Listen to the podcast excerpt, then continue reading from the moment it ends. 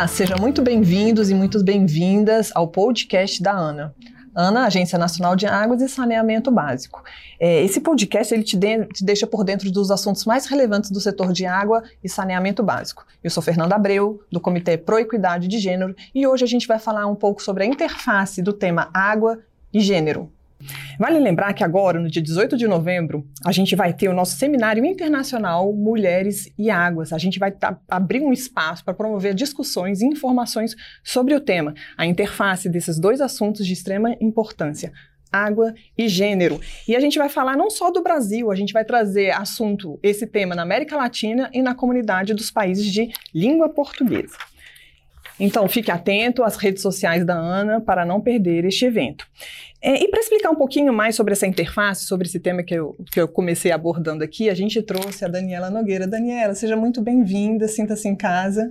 Obrigada, Fernanda. É um prazer estar com vocês aqui novamente, presencialmente. Sim. E a Daniela ela é cientista política, ela é professora, pesquisadora da Universidade de Brasília e ela é fundadora da Rede Coletiva de Mulheres Latino-Americanas pela Água. Mas antes de iniciar, é importante lembrar que nesse momento ainda de pandemia, a gente está tomando as precauções, como os afastamentos e os protocolos que são requeridos para este momento. Antes da gente começar nossas perguntas, eu vou fazer uma pequena contextualização do tema e eu vou voltar lá em 1992, lá na Conferência Internacional sobre Água e Meio Ambiente que aconteceu em Dublin, na Irlanda. Já naquela época, isso já são 20 anos, já se falava da importância do papel da mulher na água e a importância da gente fazer uma boa gestão dos recursos hídricos, para a gente não pôr em risco tanto a nossa vida quanto o meio ambiente. É, o princípio de Dublin a, a, a, declaração de Dublin trouxe quatro princípios, e o princípio 3 fala exatamente que as mulheres desempenham um papel central no fornecimento, gestão e proteção das águas. Vejam só, são 20 anos atrás e já dizendo da importância da mulher na gestão de recursos hídricos. E aí já entro para uma pergunta bem pessoal para Daniela. Daniela, você dedica o seu tempo a estudar e pesquisar a questão de gênero e água. De onde vem esse seu interesse pelo tema? Então, Fernanda, bom, primeiro quero agradecer o convite, é sempre uma honra né, estar com vocês aqui. É, parabenizar a diretora-presidente né, por mais essa iniciativa. É, na gestão dela, diversas iniciativas vêm sendo realizadas aqui na ANA, né, dando realmente um protagonismo a essa agenda que, para nós que trabalhamos com isso há muito tempo, realmente é muito importante. importante né? É, bom, então, para começar, é, como você disse, o reconhecimento formal ele é muito recente, né? Se a gente for pensar em termos de processo histórico, são 20 anos. E 20 anos, em termos de história, é muito pouco. Né? É, mas essa relação entre águas e mulheres é uma relação que permeia a vida, né, o ser humano. Então, ela é uma relação histórica, mas formalmente, né, como a gente está trazendo aqui, ela foi reconhecida há 20 anos atrás. Né? E voltando à sua pergunta, né, é, eu justamente comecei a trabalhar com esse tema né, no início do mestrado, é, lá se vão hum, quase 15 anos, né? um pouco mais, sim, um pouco mais de 15 anos, e eu fui justamente trabalhar como cientista política, né? é, entrei também na época no projeto Marca d'Água, e no projeto Marca d'Água, o nosso objetivo era justamente analisar a participação social. Né? Como é que uhum. acontecia, como é que acontece a participação social no sistema de recursos hídricos, né? nos comitês de bacia hidrográfica especificamente. E aí, qual foi a minha surpresa? Né? Onde estavam as mulheres? Né? Então, havia naquela época, uma subrepresentação, havia uma ausência, sim, né? Sim. É, e a gente chama isso de invisibilidade social mesmo, né? Uhum. Então, até as mulheres poderiam estar ali, uh, mas não ocupavam cargos de direção na maioria dos comitês estudados. Uhum. Né? Na época havia 81 comitês, é, nós trabalhamos com 21, é, e a, não havia essa presença, né? Então, foi justamente a partir daí, a partir desse incômodo, né, e como pesquisadora que sou, que eu resolvi investigar, né, ir além uh, nessa discussão para entender o, o, o, os mecanismos, né, as exclusões, e também para evidenciar qual poderia ser a contribuição de uma participação mais efetiva das mulheres. Sim na participação, né, na gestão especificamente de recursos hídricos. Então eu resolvi fazer meu doutorado nessa área, né? e justamente a minha tese foi nesse sentido de né, é, confirmar que, para além de questões politicamente corretas, né, é, de justiça é, social, né, como nós chamamos, a participação de mulheres de uma forma mais equitativa, ela traz uma gestão mais democrática, uma gestão né, mais efetiva. É, e com isso a gente consegue trazer um princípio que é muito importante, que é a questão da segurança hídrica. Né, para homens, mulheres, crianças. Né, é uma outra é, visão. É uma outra visão, exatamente. Então, trazendo aí a questão da regularidade, né, da qualidade, da quantidade, né, realmente não deixando ninguém para trás. Sim.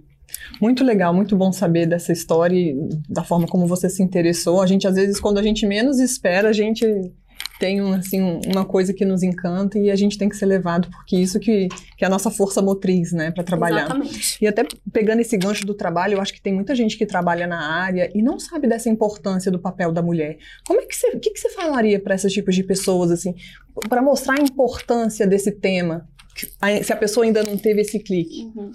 É, boa pergunta, né? Eu lembro, Fernanda, que na época é, a gente vivia, isso eu estou falando de 2003, 2004, então era um momento de muita efervescência né, em termos de participação no Sistema Nacional de Recursos Hídricos. Né? Nossa política é de 1997, a Lei das Águas. Então, ali em 2003, 2004, o sistema estava, como a gente né, brinca aí no, no, no, nos processos decisórios, bombando.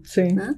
E no Conselho Nacional de Recursos Hídricos, é, a questão dos princípios né, uh, de Dublin era muito forte, essa fala né, de que os nossos fundamentos são trazidos pela Conferência de Dublin. No entanto, não se falava sobre o princípio 3. 3 né, que é justamente esse que você mencionou, uhum. que trata do protagonismo das mulheres na gestão, uhum. né, na provisão e na gestão das águas.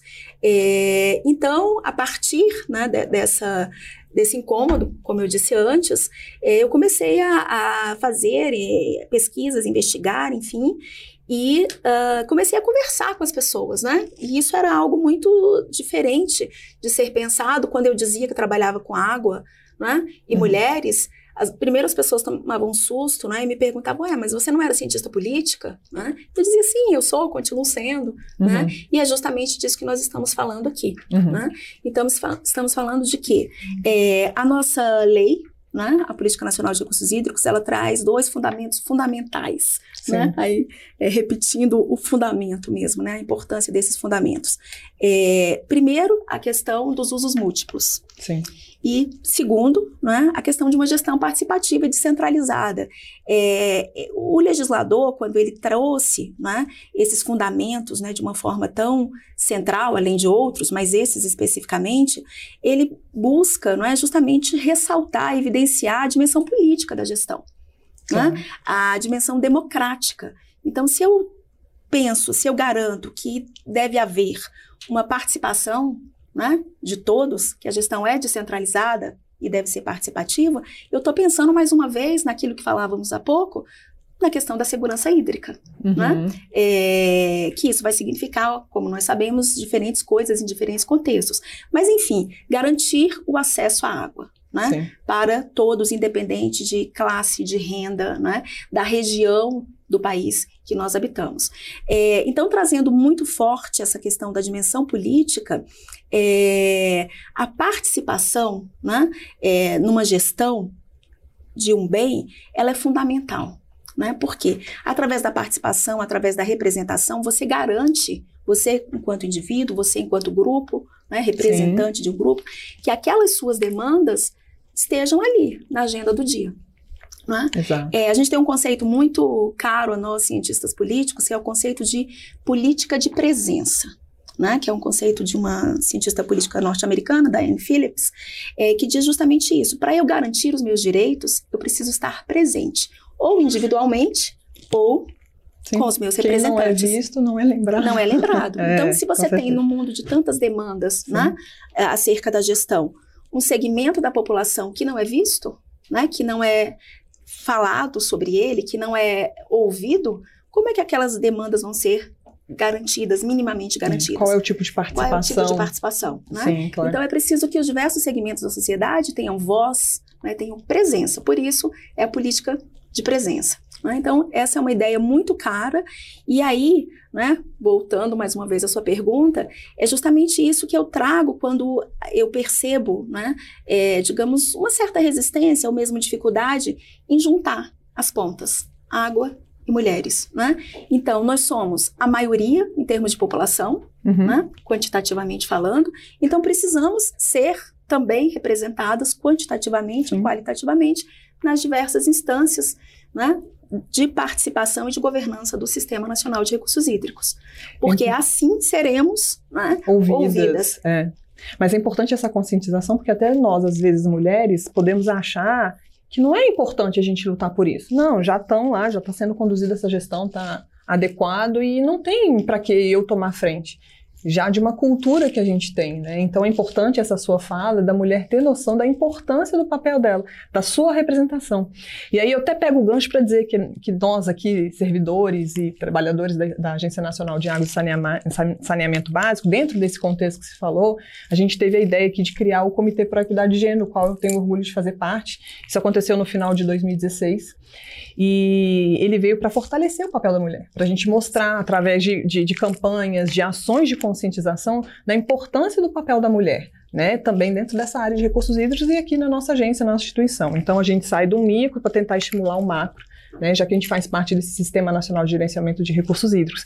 E aí, além disso, uma das outras ações que até a própria Unesco defende, que é um dos pontos chaves, é a de desagregação por sexo, dos dados por sexo. Então, é o que você falou também. Então, se a gente não tem um diagnóstico, a gente tem uma boa representação dos setores, mas se a gente não tem o diagnóstico da representação, a gente não sabe se tem um desbalanço. A, a partir do momento que você desagrega os dados, seja por questões de gênero ou por questões de setor, você consegue enxergar. Então a Unesco declara que a gente precisa ter essas pesquisas desagregadas por sexo, né? E aí a Ana também mais num pontapé em 2020, num dos principais relatórios que a gente tem, que é o Conjuntura, né?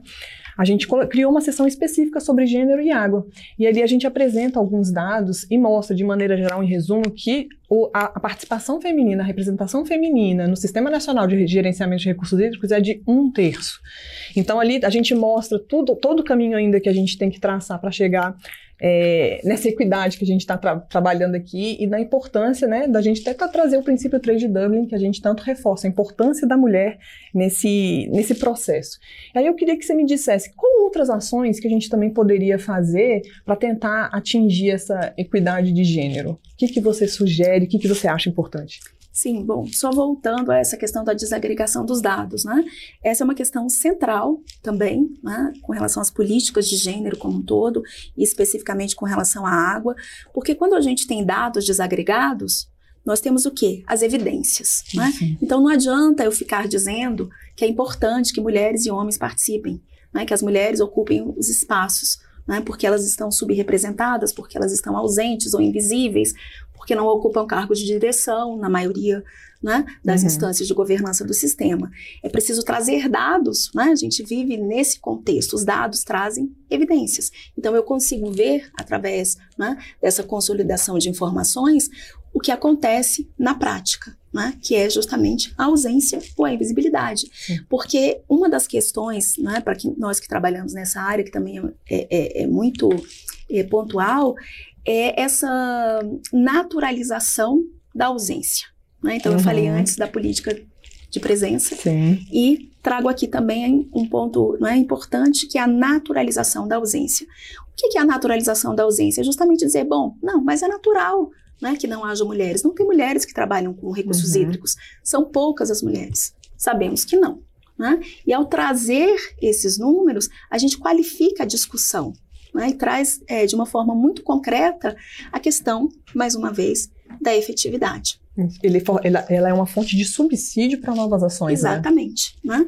Então, a desagregação de dados por sexo é fundamental, é estratégica, é preconizada, defendida, né? Nas várias instâncias, desde do, do, do, do, da agenda global, né? As agendas nacionais. Sim. Então, realmente é uma questão muito estratégica para a gente qualificar essa discussão. Né? É, uma questão muito importante também, que eu já toquei, mas eu gostaria de ressaltar, é o fato de nós não estarmos falando apenas de questões uh, de justiça social. Sim. Então, não é porque é bonito é porque é correto. Não. Nós estamos falando de questões muito concretas. É importante para a gestão. Né, para efetividade. Nós falamos muito na gestão integrada de recursos hídricos, né, nós que trabalhamos na área. É, um dos pilares da GIR né, é uhum. é justamente o quê? O da equidade social. Então, sem equidade social, nós não podemos. É, o falar... benefício não é um benefício só pessoal, né? Exatamente. Assim, para a mulher ou para o gênero que a gente está trabalhando. É para o coletivo. É para o coletivo, né? É uhum. É para o resultado. Uhum. Né? É, como eu disse, para a democratização da gestão e, consequentemente, do acesso à água e da segurança hídrica, né? em última instância. É, outras ações é, muito interessantes, pontuais e outras mais amplas podem ser tomadas. É, a própria o reconhecimento das mulheres né, é, na organização, por exemplo, de eventos. Né? Vocês têm uma ação muito interessante aqui, que é o Elas Existem. Né? Então, é, chamar mulheres do setor de recursos hídricos para compor as mesas, para dar palestras, é. para falar em simpósios, em seminários. Né? Abrir o espaço. Abrir o espaço. Isso. Não temos falta né, de mulheres com esse perfil, muito pelo contrário, temos mulheres extremamente competentes. Então, por que não? Né, estar, estarmos, né, é uma boa dica, mulheres, né, presentes nos seminários, nos simpósios, claro. né, nos, no, nos grandes eventos aí com relação à gestão de recursos hídricos. Essa é também né, uma uma atividade, uma possibilidade muito concreta. É, outras questões né, que também trazem uma efetiva contribuição é traçar estratégias. Né? Vocês aqui, por exemplo, como você disse, tem o CPEG, né? Uhum. o Comitê para a Equidade de Gênero. Gênero. Isso é um avanço né? Uhum. imenso em termos de uma agência nacional de águas e saneamento básico. Mas sempre que eu viajo, é, pra, enfim, não só aqui né, no Brasil, mas em outros lugares, eu faço questão de trazer esse exemplo. E é sempre causa de surpresa. Né? Como assim a Agência Nacional de Águas do Brasil tem um comitê para a equidade de gênero. É um motivo de orgulho para nós. Exatamente. Né? Então, eu sei que os desafios são muitos né, do CPEG, mas muito já foi feito, muito já se caminhou. Né? Então, temos aí dois exemplos bem concretos, né? A criação de um comitê para a equidade dentro da agência, né? E eventos, né? Que são organizados a partir né, desse princípio da equidade de gênero. Que bom, é bom saber que a gente está num bom caminho, né? Então a gente fica Exatamente. feliz, fica orgulhoso de ter, essa seu, ter, ter, esse seu relato e a gente continua aí na nossa, na nossa caminhada. E aí, você falando de evento, a gente vai falar então um pouquinho sobre a construção do Seminário Internacional de Mulheres e Águas, que vai acontecer agora dia 18, já comentei no início do podcast. É, e eu queria que você trouxesse o que, que você acha que vai ter de interessante. A, a, a Daniela está participando ativamente conosco, né? E queria que a Dani falasse aqui para nós um pouquinho sobre esse evento, o que, que você acha que vai ter de interessante? Então, acho que vai ser muito interessante, vai ser muito rico, né? É, lembrando que, como eu disse, já foram feitas várias iniciativas, então esse seminário internacional é em grande parte né, uma continuação da oficina que nós tivemos em 2017 e é um, vai ser uma oportunidade da gente retomar os debates né, que fizemos no bojo do Fórum Mundial da Água, né, que aconteceu Verdade, aqui em Brasília em 2018. 2018. Né? É, então, Durante todo o processo preparatório, né, tivemos várias ações e ao longo do fórum tivemos ações importantes também. Né? Inclusive aqui capitaneadas pela Ana. É, então eu acho que vai ser um, um, um momento muito rico, Fernanda, para a gente avaliar, né, olhar, debater os avanços. Né? Então, o que, foi feito ao longo desses três últimos anos? Né? O que, que nós avançamos? Né? Tem muitas tem muitas coisas boas, tem muitos desafios, sim, claro. há muito, né? Para se avançar, mas tem muitos ganhos, tem muitos avanços. Então, eu acho que vai ser uma oportunidade muito grande, é, muito boa, muito rica, né, nesse sentido, de nós avaliarmos o que fizemos ao longo desses últimos anos. É, vai ser muito interessante estar com especialistas é, do Brasil, né, é, da América Latina e da comunidade de países de língua portuguesa, falando sobre suas experiências. Né? Cada um trazendo a realidade do seu Cada... país, como é que está essa questão da interface de água e gênero. Exatamente. Avanços, recuos, né? E desafios né? nas e respectivas gestões. E palestrantes representados por mulheres. Exatamente. Né? Todas mulheres, todas né? mulheres. Altamente gabaritadas, Sim. né? É, nas suas falas, com longa experiência e trajetória. Então, acho que vai ser muito interessante nesse sentido. E eu acho que pode ser um momento muito oportuno para nós, em termos de Brasil, avançarmos, né? Quem sabe, eu sou bastante otimista, né? Com algumas ações, iniciativas ou compromissos básicos em termos da construção de uma estratégia uhum. né? de gênero né, para a incorporação uh, de fato né, da questão de gênero na nossa lei uhum. e quem sabe a gente consegue montar, né, é, articular uma plataforma de trabalho com essas é, especialistas, né, com essas autoridades que também vão estar aqui Sim. e a gente pode trabalhar juntos no sentido de realmente potencializar os nossos esforços. Né? Então isso. eu acho que vai ser muito instigante. Né. Olha, né? já estamos curiosos é, aqui para saber como é que vai ser. Exatamente.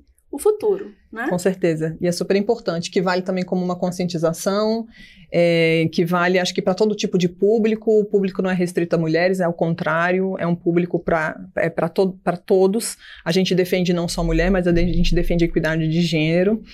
Então, a gente está aqui caminhando para o final do nosso podcast. É, foi um prazer ter Daniela, professora Daniela Nogueira aqui conosco na ANA. É, eu queria agradecer muito a presença, a, a participação, é, desculpa, agradecer a equipe técnica que nos deu um apoio para essa gravação. E eu vou passar aqui a palavra para a Daniela para ela deixar uma mensagem final nesse nosso podcast. Então, quero agradecer mais uma vez, né, dizer que realmente é uma honra é, ver essa continuidade de ações, né? É, como eu disse, para nós que trabalhamos nessa área, realmente é muito é, instigante, né? É, ver as coisas caminhando.